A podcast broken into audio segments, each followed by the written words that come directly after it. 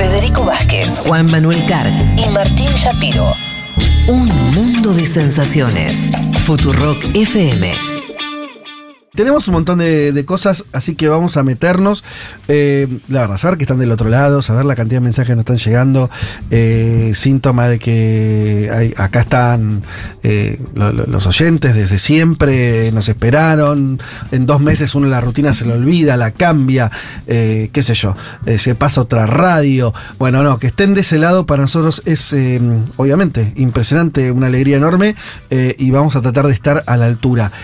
Vamos ahora ya a empezar. No vamos a hacer un panorama de lo que pasó. Lo que pasó, pasó, qué sé yo. Ya viste.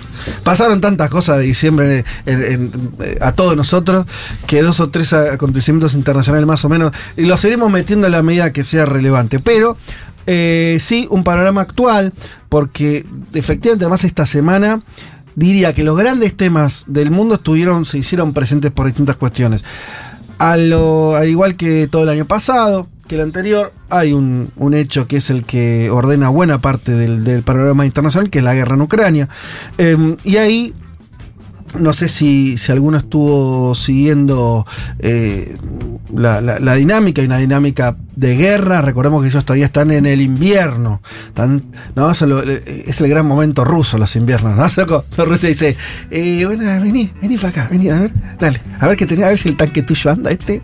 Bueno, cuestión que hay estancamiento hace rato en, las posiciones, pero una mejora relativa de Rusia que avanzó eh, en ciertos territorios, consolidó las zonas al, este, este de- de- del país, en un marco general donde hay dudas de dos cuestiones, ¿no? Que es eh, qué va a pasar en las elecciones en Estados Unidos y eso cómo va a impactar si llega a ganar Trump, que tiene una posición este, bastante controversial o por lo menos distinta de- de- del actual gobierno de Estados Unidos en cuanto a cómo apoyar a, a Ucrania o qué vínculo tener con Putin, que puede ser un poco lo mismo, eh, y la propia Europa. ¿no? Diciendo, bueno, pongo guita, cuánto, hasta dónde. Bueno, novedades de esta semana. Eh, el lunes, no sé, em, Emmanuel Macron, se, presidente francés, se le ocurrió decir nada debe excluirse cuando le preguntaron si pensaba que podía haber un despliegue de soldados europeos en el campo de batalla de Ucrania. Nada debe excluirse, haremos todo lo necesario para que Rusia no pueda ganar esta guerra. Fue una declaración un poco altisonante, ¿no? Ustedes comenten, muchachos, métanse lo que quieran. Eh, pero bueno, fue una declaración. No, generó un revuelo tremendo que a los minutos salieron de, diría casi todos los países miembros de la OTAN, incluso el titular de la OTAN a decir, no, de ninguna manera vamos Claro. a mandar tropas. Aunque después surgieron igual, no sé si lo vieron, pero algunos artículos que decían que que hay tropas, el tema es, bueno, si las tropas están activas, digamos, en la guerra Si son de o no. entrenamiento de. ¿O qué función cumplen? Sí, Sí. es que hay una cosa ahí que es una cosa que vos metas tropas, que te enseñan cómo tirar Sí. misiles, Claro. y otra que vos mandes Bien soldados soldados, británicos. Claro, a- claro, totalmente. Bueno, eh, para ir más o menos rápido, Putin eh, contestó. Sí.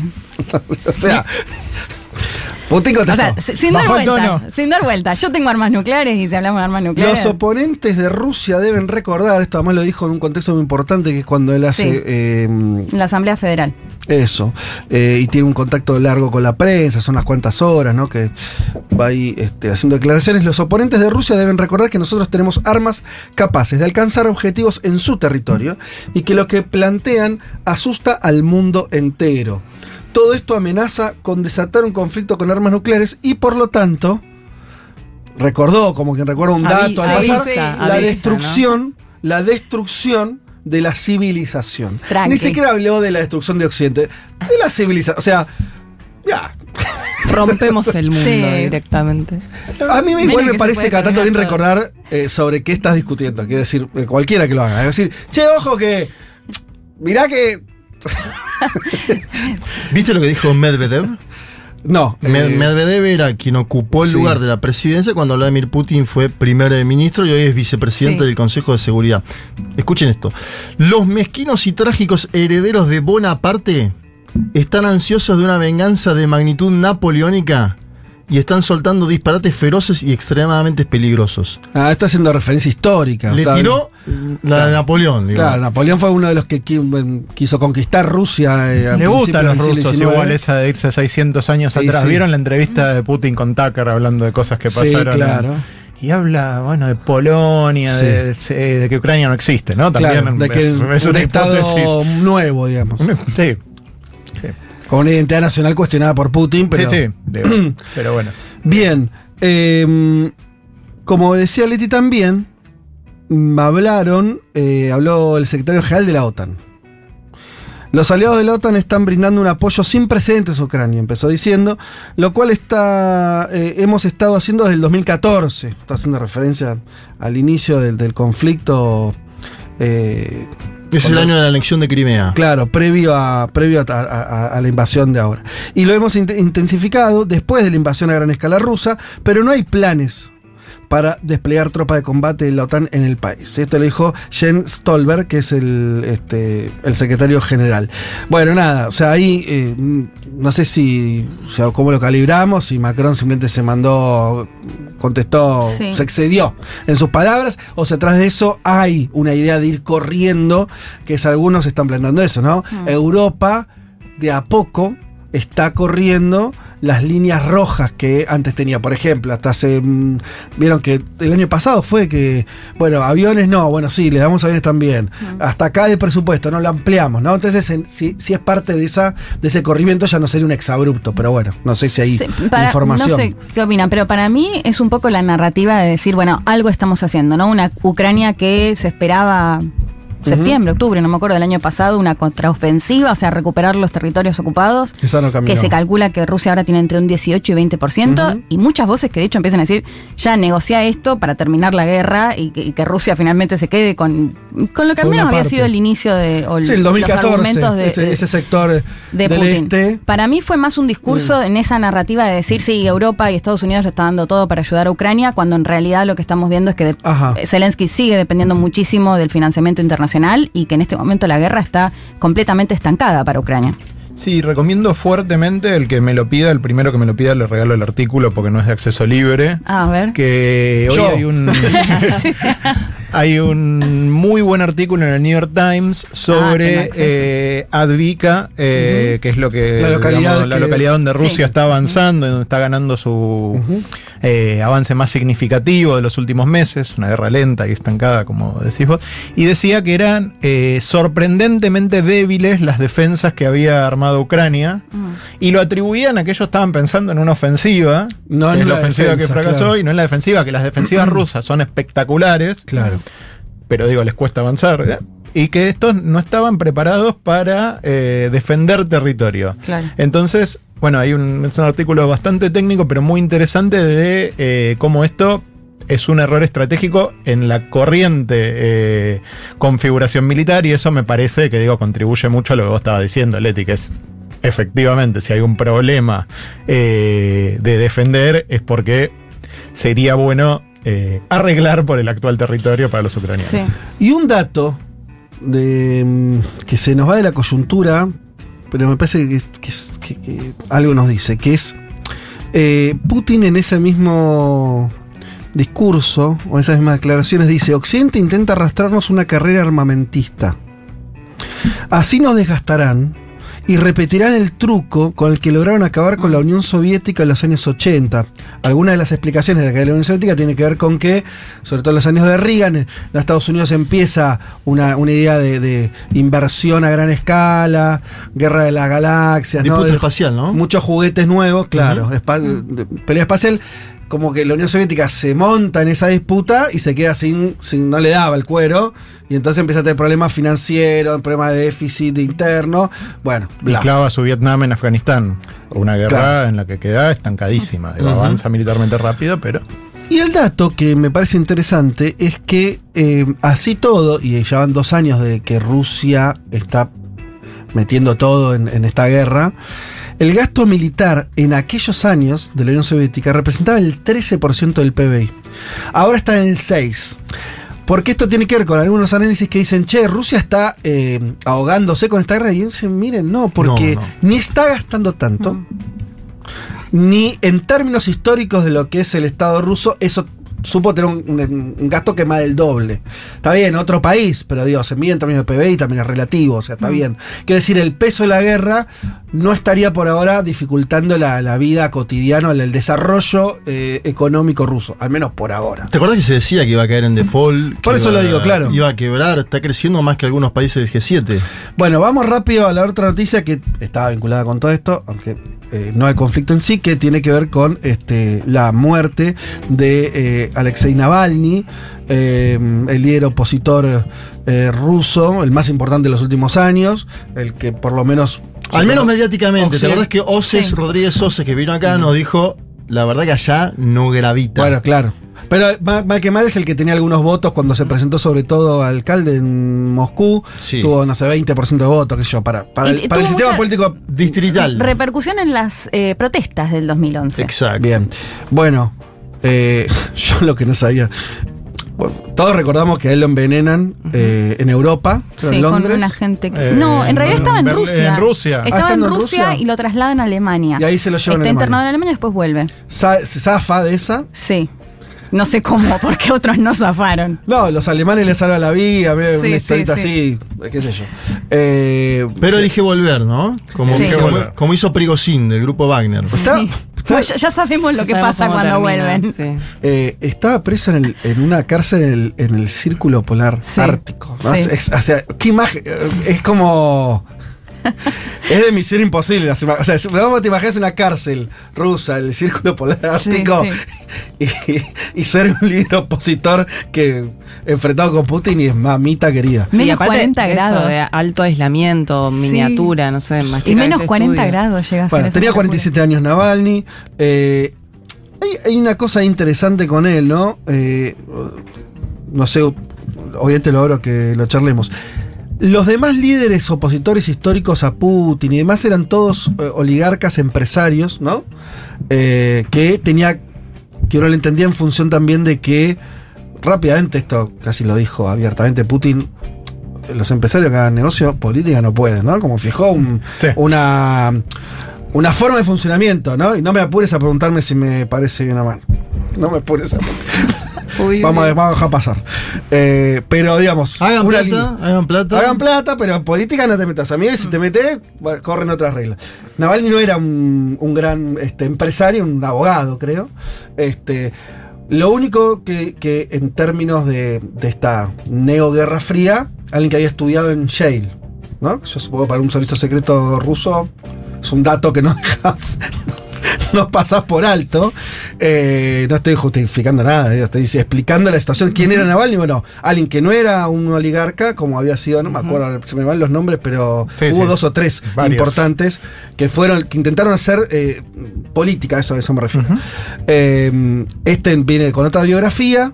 Eh, sí tenía este contacto o esta ascendencia en Occidente, había estudiado en Estados Unidos, lo cual es, es bastante decir para, para esta- el nivel de enfrentamiento que tienen con Rusia, y, eh, y había liderado protestas en las calles, que era lo más visible, ¿no? En un, Mm, Las elecciones legislativas, sí, 2011, ¿no? 2010, 2011. y otra cosa que aporto, que no sé últimamente cómo estaba, pero que él tenía un discurso que era obviamente anti-Putin, Sí. pero no tan liberal como el de esos, esos otros líderes, sino más bien nacionalista. Sí. Por ejemplo, en términos de Crimea, él apoyó la anexión de Crimea. Sí, de hecho tenía una posición al final sobre la guerra de Ucrania. Su principal problema era que la hacía Putin para distraer, entre De comillas, digo, problemas, Claro. sí. Eh, un personaje sí ligado, algo que debe ser muy novedoso en la política rusa, a los servicios de, de inteligencia, ¿no? Con, con mucha información que nadie entendía de dónde ¿De salía. Bueno, eh, nada, como se hace política en Rusia Sí. históricamente. Eh, pero sí me parece interesante un personaje que después de un episodio de, de envenenamiento que tiene que salir, lo tratan en Berlín y el tipo vuelve a Mm. Rusia sabiendo que, Que estaba medio que la iba a pasar mal. digo. Sí. Me, me parece interesante esa Sí. biografía como de, de héroe trágico, no, no porque sea heroico, no, no estoy Sí. calificándolo moralmente, Sí, sino sí, digo como entiendo, biografía personal, como No, no, pero hay algo- películas hay y algo ahí. ahí que, que me parece que es interesante. Sí, digo. o sea, una le damos, yo no vuelvo, ni loca. Te envenenaron con agente químico, no. Y es raro todo. Pero bueno, es verdad que bueno, Prigozhin, que nada que ver, pero. O sea, los. Son comportamientos que a nosotros no- eh, nos cuesta entender. Total. Más aliados, más opositores. Lo que vos decís, Yapi, ¿no? En- en Rusia tiene una dinámica política. Es como cuando hablamos de China en algún punto, ¿no? Con- Sí. Con China estamos aceptados eso que vos decías, Leti. Bueno, son distintos. Decimos, pará. O sea, que me está diciendo que los periodistas no pueden preguntar en realidad. Está, Mm. no, no hay libertad de prensa. Está- que es una forma. O sea, hay países donde no hay libertad de prensa. Ok, pero es eso. Eh, con Rusia está como lo sentimos más occidental. La Mm. acusación a veces se vuelve más moral más fácilmente, ¿no? No hay libertad. Sí, obvio, en términos de, de lo que pasa acá es otro juego. Ahora, siempre tuvieron otro juego, también es cierto, no es que pasó ahora. Eh, es históricamente en Rusia. eh, Sí, de la, los- compe- la competencia democrática está recontracotada. De los últimos 100 años han tenido cuatro de democracia más o menos en el molde occidental, porque ya la reelección de Yeltsin fue polemiquísima. ¿Y la, y la elección? Bueno, Eh, Se subió arriba de un tanque. digo, no, no.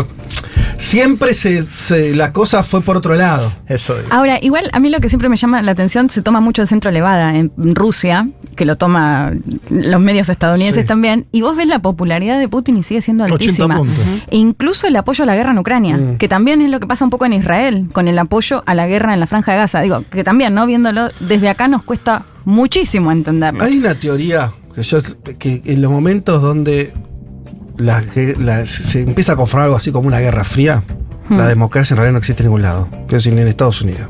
En la década del 50 de Estados Unidos, decir que había democracia cuando se encarcelaban actores porque habían sido comunistas, Mm. bueno, democracia hasta acá, Mm. democracia con límites medio claros. No estoy, estoy diciendo, digo, los momentos donde el conflicto se pone medio duro, eh, empezás a. Uno de los lo que pierdes eh, son las formas de participación más abiertas. Hmm. En todo lado. Digo, eh, me parece que pasa algo así. Más allá que en Rusia tiene una historia mucho más larga en eso. y más- bueno, ya vos estuviste en Rusia. Estuve en Rusia. El Eh, 2018. sí, eh, cuando todo estaba igual un poquito más tranquilo. ah, Eh, claro, no, no. no no había había- invasión. la guerra- la Y dice que es más seguro que China. Eh, no, no sé si es más seguro que China, es muy seguro, no, no estuve en Muy China. seguro. Eh, es muy seguro, no hay gente en la calle. Claro. No, a nadie se le ocurre cuestionar Gente en la calle que- viviendo, decís, en la calle. Claro, pidiendo, viviendo, digo, está muy limpia la ciudad, no es una ciudad desarrollada, digo, rica Mm. como Berlín, Sí. una ciudad razonable. Pero bueno, nada, sí, es muy lindo para estar. Es eh, un ambiente al que no estamos acostumbrados. Eso decías, digo, co- muy claro. militarizado. ¿Cómo lo Sí, llamas tú? eh, De mucho con- me parece como que está muy patente que hay cosas que no tenés que hacer. Bien. Y algunas de esas cosas para nosotros son normales. Digo, que tienen que ver con, con el modo en el que te podés expresar, el modo en el que no te podés Bueno, expresar. que dos personas del mismo sexo El- se den un beso en la calle. Claro, Claro. bueno. Por decir por una. decir algo. Pero digo, también es cierto que Pero eso también pasa en países de Latinoamérica, ¿no? la poca gente con la que pude hablar se está acostumbrada a vivir de esa manera. Sí, creo que hay una cuestión, no me gusta ese libro, pero de civilización, como en algún momento decía Huntington, que, que es distinta conceptualmente. Sí. Eh, sin dudas. Y la verdad que es un viaje, bueno, ahora es difícil, pero el que te- lo tenga a su alcance es un país que, que es, valiosísimo conocer. ¿Viste eh, eh, la cuestión religiosa la viste presente? Se habla mucho de eso que los últimos años, en los últimos años, ¿no? Eh, hubo también en un proceso parecido a lo que le pasa a Turquía. por- Ujú. digo, para decir cosas que están pasando en el mundo, que digo, para sacarlo, ¿no? Eh, esta idea de que un Estado laico, con una tradición laica, que de pronto empieza a tener connotaciones cada vez más vinculadas a lo religioso. Israel es otro caso. ¿Pasa algo también? ¿Viste algo de eso en Rusia? No tanto. Sí, bueno, obviamente, como en- igual que en, que en Turquía, la- los edificios religiosos, la- las iglesias Sí. ortodoxas están muy renovadas, en, Ajá. todas en excelente estado, son muy Claro. lindas en general, porque a diferencia del cristianismo, tienen tradición de hacer iconografía dentro de todo Sí, el edificio. con muchos o sea, colores. Muchos colores. Vayan a la iglesia, esto está al alcance en San Telmo, digo, la iglesia ortodoxa tiene esa lógica. Y está muy presente. Ahora, una cosa que es interesante es la sociedad rusa no es necesariamente una sociedad tan religiosa. No, claro. Bueno, es interesante cómo eso juega en la construcción Claro. de legitimidad y de narrativa nacional, pero sí está súper presente. Muy interesante. Bueno, vamos eh, acelerando un poco, pero tenemos algunos temas que queremos tocar y, bueno, ir charlando también con ustedes. Insisto con los mensajes. Eh, después, Maini, decime si tenemos este, algunos, algunos audios. También la gente está comentando un montón de cosas. eh, sobre lo que estamos hablando, no me distraje con un mensaje que dice Mendeber juega al tenis, no mientan, no sé. Ese es el Ese es tenista. otro. Hay dos, hay dos. Buen tenista. Che, eh, no, bueno, todo lo que está pasando en Israel y la última noticia, obviamente la terrible, la masacre, se calcula, los números son este, como son información que en principio dan las autoridades gazatíes ligadas a Hamas, todo se toma con pinzas. Pero bueno, ahí está los cu- cuerpos. Ahora vamos a ver una serie de, de, de cosas que dan cuenta de que esto existió. Eh, dicen que hasta 100 personas fueron masacradas el jueves pasado, eh, en un momento donde, eh, sobre todo hombres, estaban yendo a buscar comida para las familias. En un proceso de desnutrición eh, muy importante. La gente está pasando hambre desde hace mucho tiempo en Gaza eh, y, y ahí hubo un incidente con un grupo de militares israelíes que empezaron a disparar a la gente y también un camión de ayuda que dicen que se volcó sobre la gente en una situación de caos. ¿Qué es lo que me marca que obviamente todo esto eh, ocurrió, hay que decirlo, porque a veces se empiezan a cuestionar también la, propia información. Bueno, porque Occidente mismo salió a reconocerlo de, de- múltiples maneras. De hecho, em, Samantha Power, por ejemplo, la responsable de la ayuda humanitaria a Estados Unidos, ahora vamos a hablar de eso, dijo, no sabemos aún los detalles de lo que ha acontecido, pero lo que sí sabemos de momento es que parece que civiles han resultado heridos y muertos tratando de obtener comida para sus hijos gravemente desnutridos. Esto no puede suceder. La USAID. Claro, la USAID, Estamos hablando de un organismo norteamericano que no tiene ningún activo anti-israelí. Em, desde Alemania, la ministra alemana de Relaciones Exteriores, eh, Annalena Baerbock, dijo: Los ciudadanos querían conseguir suministros humanitarios para ellos y sus familias y se encontraron con la muerte. Las informaciones desde Gaza me conmocionan. El ejército israelí debe explicar cómo pudo haber ocurrido un pánico masivo y los tiroteos. Francia fue el que usó el tono más duro, así como, como Macron se fue con la, la de los soldados, también este, Francia es el que hizo declaraciones más fuertes.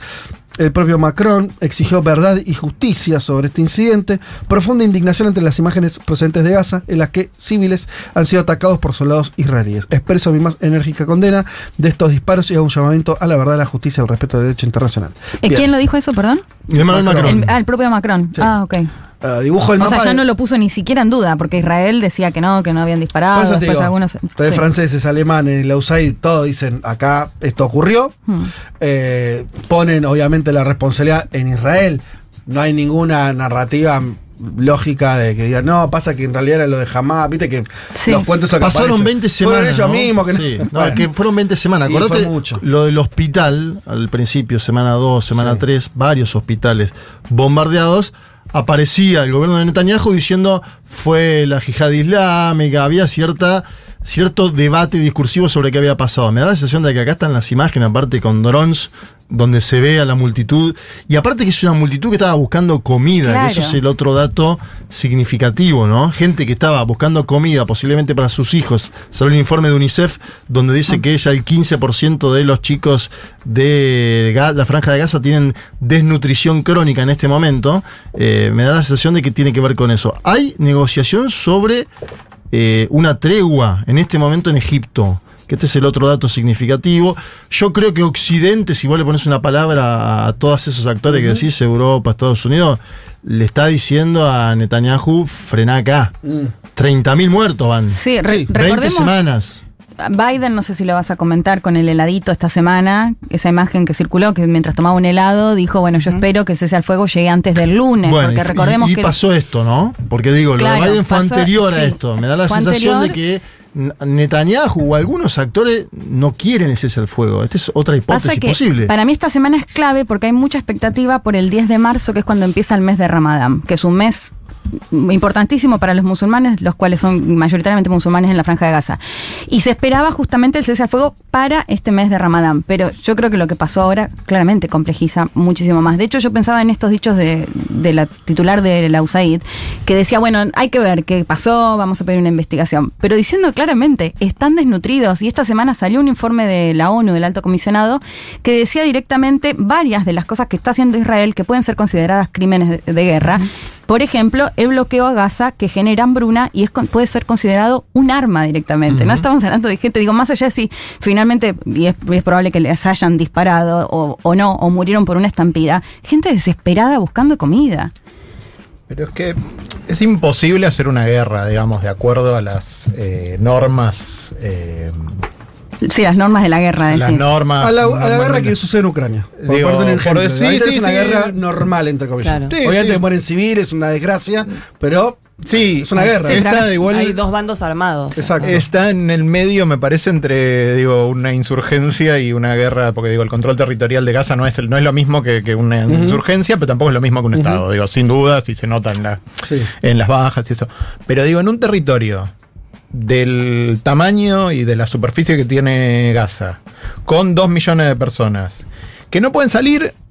También porque, digo, todos los estados vecinos, digo, normalmente en Siria, ¿qué pasó? ¿Se fueron cuántos millones de personas? Bueno, no, acá es como si Egipto también. nadie se puede ir. Digo, es imposible que eh, eso no sea lo, lo que está haciendo y no se vuelva intolerable cada vez más que, eh, que pasa el tiempo. Obviamente los objetivos y el problema que yo veo es que los objetivos de Israel son otros y los objetivos del gobierno de Netanyahu son otros más que no son necesariamente los mismos de Israel, porque mientras dure la guerra, Netanyahu es primer ministro. Se termina la guerra y Se termine no. la guerra y sus responsabilidades van a ser grandes. Digo, Netanyahu tuvo la, la mayor cantidad de muertes civiles de Israel de toda la historia, más que en todas las guerras que tuvo Israel, sí, contra Estados combinadas. Entonces, digo, Y no, y los familiares de quienes todavía están secuestrados hasta el día de hoy, que les que vienen es otro pidiendo, tema claro. también. Digo, también sigue, va a haber siguiendo, para Israel va a haber guerra mientras haya gente Para digo, ahí. completar, Claro. para completar, como porque se acercaron a eso, que una, una cuestión de, de información es que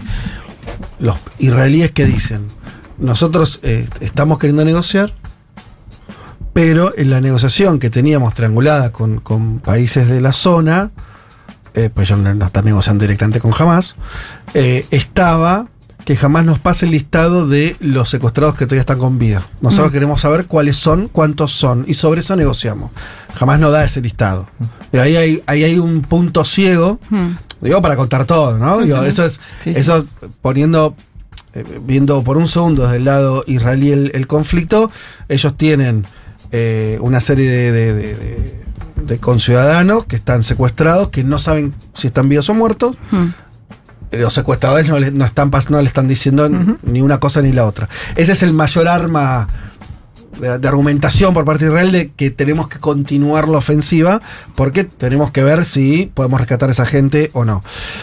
Pasa que en términos más generales, y yo no sé qué cuánto pesa esto en la sociedad israelí, la verdad que no lo sé. Vos hablaste mucho de Israel Politik. eh, este, ¿Cuánto ya- No, pesa pero socialmente, No, pero- digo, pero- hay un bebé de cuatro que tenía Sí. cuatro meses cuando lo secuestraron. Digo que jamás dice murió en un bombardeo. Sí, No entregaron ni las pruebas ni el cuerpo, digo, Sí. porque también podés, claro. qué sé yo, es un caso fuerte, por decir uno, digo, cosas muy simbólicas que, que obviamente en la sociedad. Claro, me, refiero a cómo. eh, eh, porque para mí también hay que decirlo así, que es.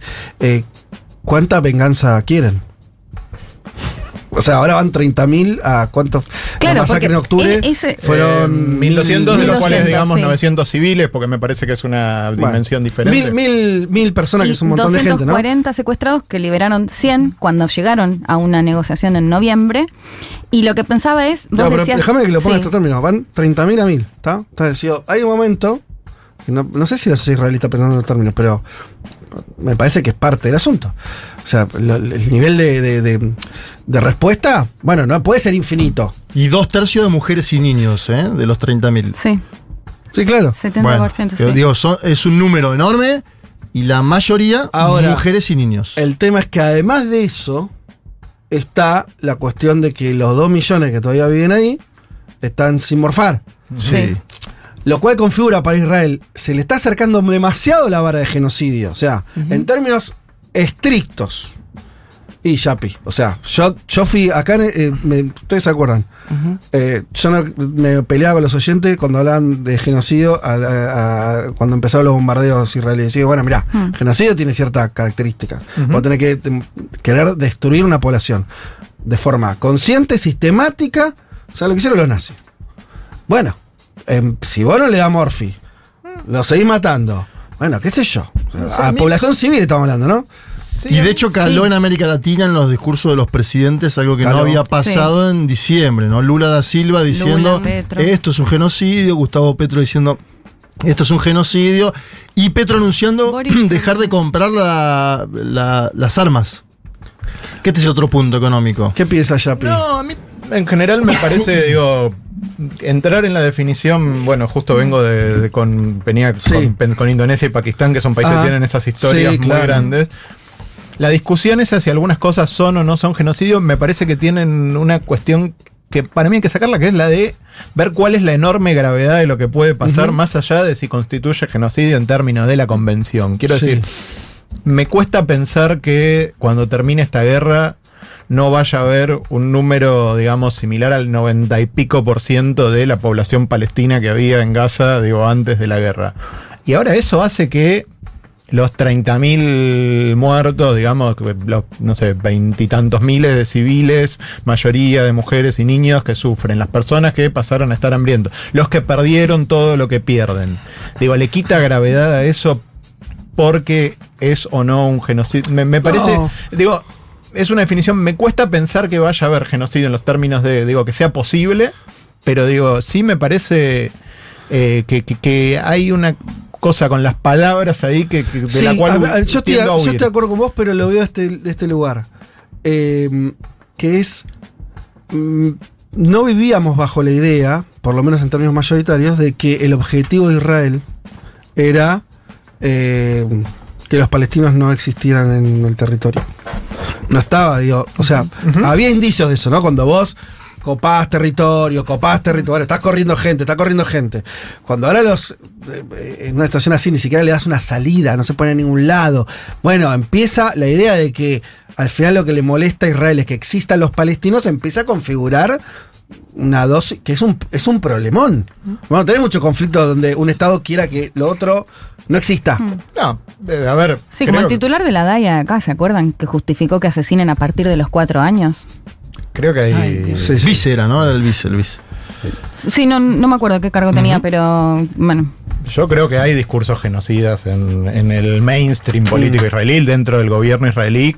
Creo que no es un objetivo posible que, digo, entre otras cosas, por la negativa de aceptar refugiados. Creo que Israel idealmente no tendría palestinos en, en ningún territorio del, del río Jordán al, al mar. Digo, eh, y eh, hay mucha gente que, que- que- que vive en esa idea, pero creo que es una idea de fantasía en cualquier configuración. Los palestinos van a seguir estando ahí. Digo, por más que a Benvir y a Netanyahu, y, digo, los palestinos van a seguir estando ahí, van a seguir reclamando eh, por diversos medios pacíficos y no pacíficos, tolerables e intolerables, eh, su, su autonomía nacional. No, no imagino ningún, Que sea posible. ningún escenario en el que sea posible eh, Bueno, pero la ahora. exterminación Yapi, de. pero antes, an- hasta hace unos años, los había una población palestina árabe que vivía en Israel bien, no, no tenía problemas. Eso empezó a modificarse en los últimos años. El permiso de trabajo que, que se redujeron. Digo, quiere decir, hay un. Esa población sí tenía problemas, perdón, no puedo, creo, digo, seriamente. O vivir en Franja de Gaza antes de la guerra era malo. No, no, te quiero decir que hay eh, de parte del Estado de Israel la idea de que van, fueron quitándole derechos y condiciones de vida a los, a los que vivían en Israel que no eran judíos. es un proceso de los últimos años muy fuerte. Cada vez más, digo, esto lo, lo narran todos. ¿Le decimos Israel a Cisjordania o lo que hay? Digo, porque los ciudadanos árabes de Israel son ciudadanos con razonablemente plenos derechos.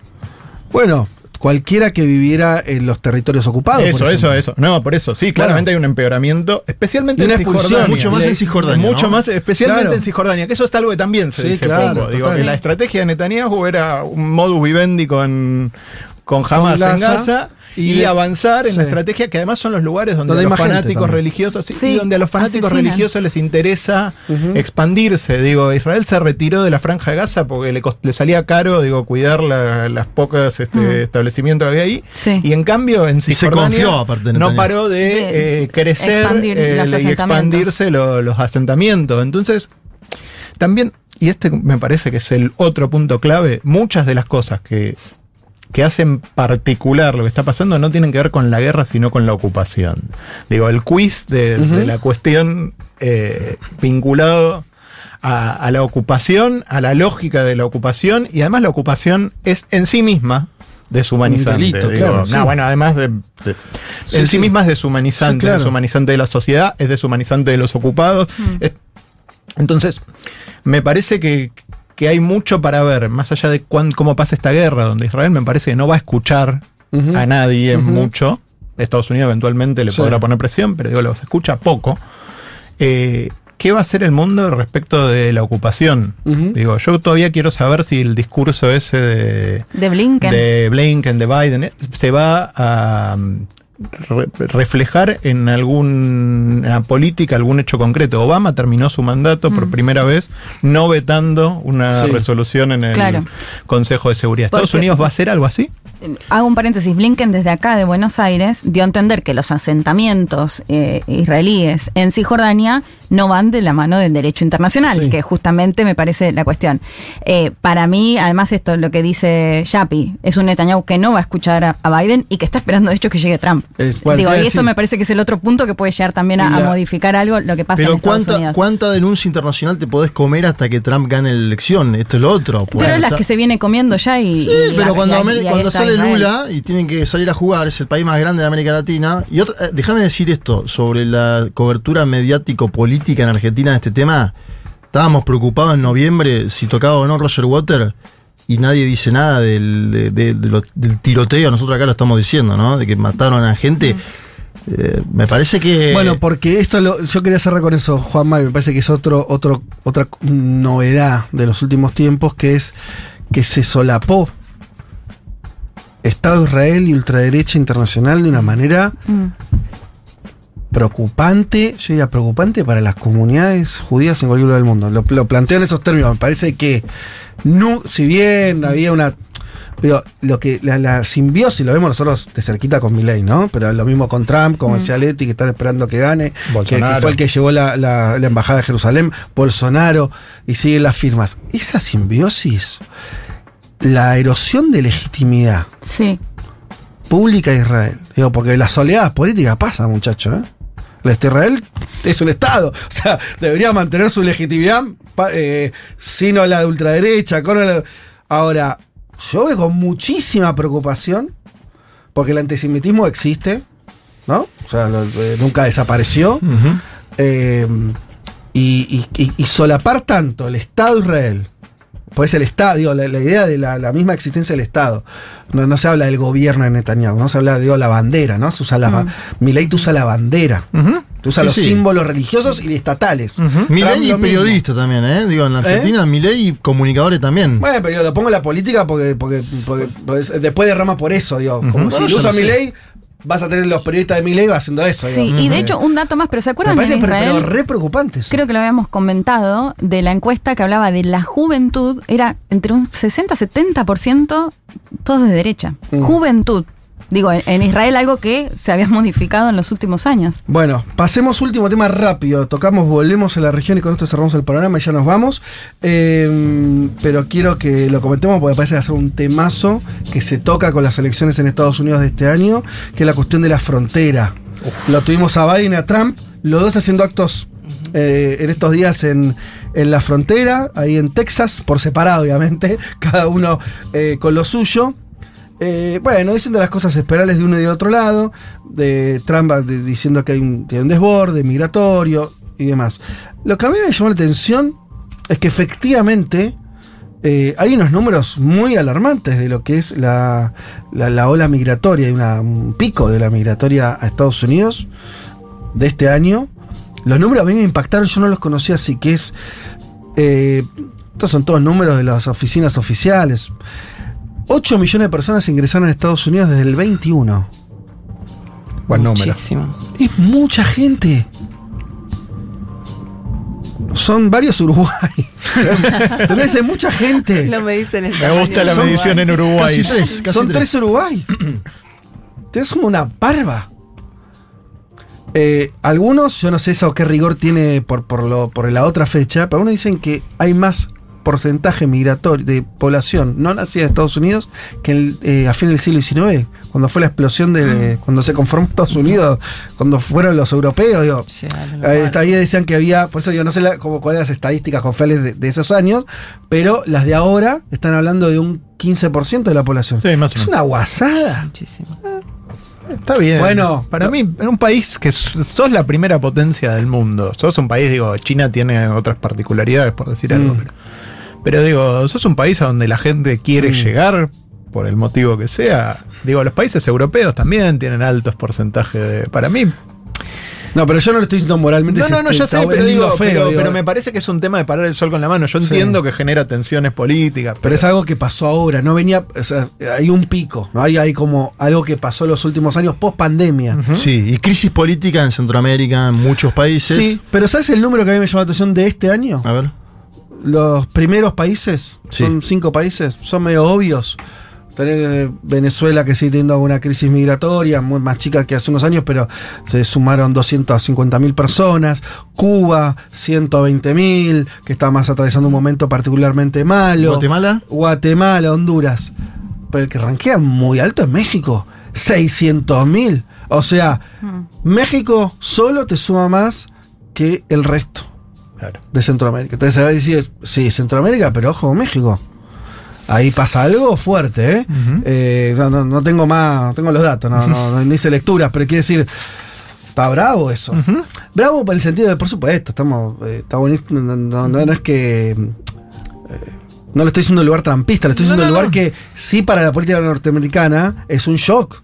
Para el, el yankee que vive en Texas es un shock. Digo, eso tiene efectos políticos. Por supuesto. Y una cosa que digo que está pasando en Estados Unidos, el tema de la vivienda y las restricciones a construir también te hacen que para los pobres, digo, tener que competir con el inmigrante, no en el trabajo, porque tienen pleno empleo, sí, claro. pero sí en los costos de vivienda, establecimiento, para un montón de gente está siendo un problema. Y los republicanos hicieron algo muy pillo, que es, empiezan, agarran a la gente en la frontera y la mandan a Nueva York a pedir asilo, a Nueva Jersey, la, Tremendo. Digo, sí. y entonces lo que hicieron fue llevar la crisis migratoria de la A frontera a, A las ciudades, ciudades. a las grandes ciudades. Y entonces le dan más visibilidad. Bueno, Sí, sí.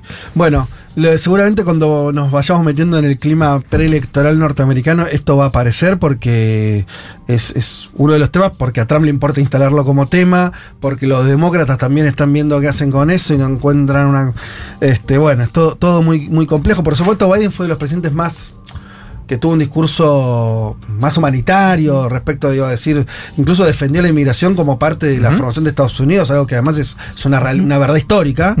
Eh, después hay que ver si eso la gente lo compra hoy. como- Pero bueno, son cosas que, que se están discutiendo. En fin, hasta acá todo este panorama que hemos tratado de hacerlo lo más este, conversado posible y atractivo. Veo que siguen cayendo una cantidad de mensajes y bueno, seguro que ya, ya mezclados en los temas, pero volvieron las hermosas fotos y videos con los almuerzos. Solamente me quedo con este que nos saluda Macarena. Hola chicos, feliz comienzo acá desde Tres Arroyos. Ustedes saben, este programa se escucha en todo el país y en todo el mundo. Pintó un guiso y manda una foto muy hermosa con un guiso con unos choclazos ahí adentro.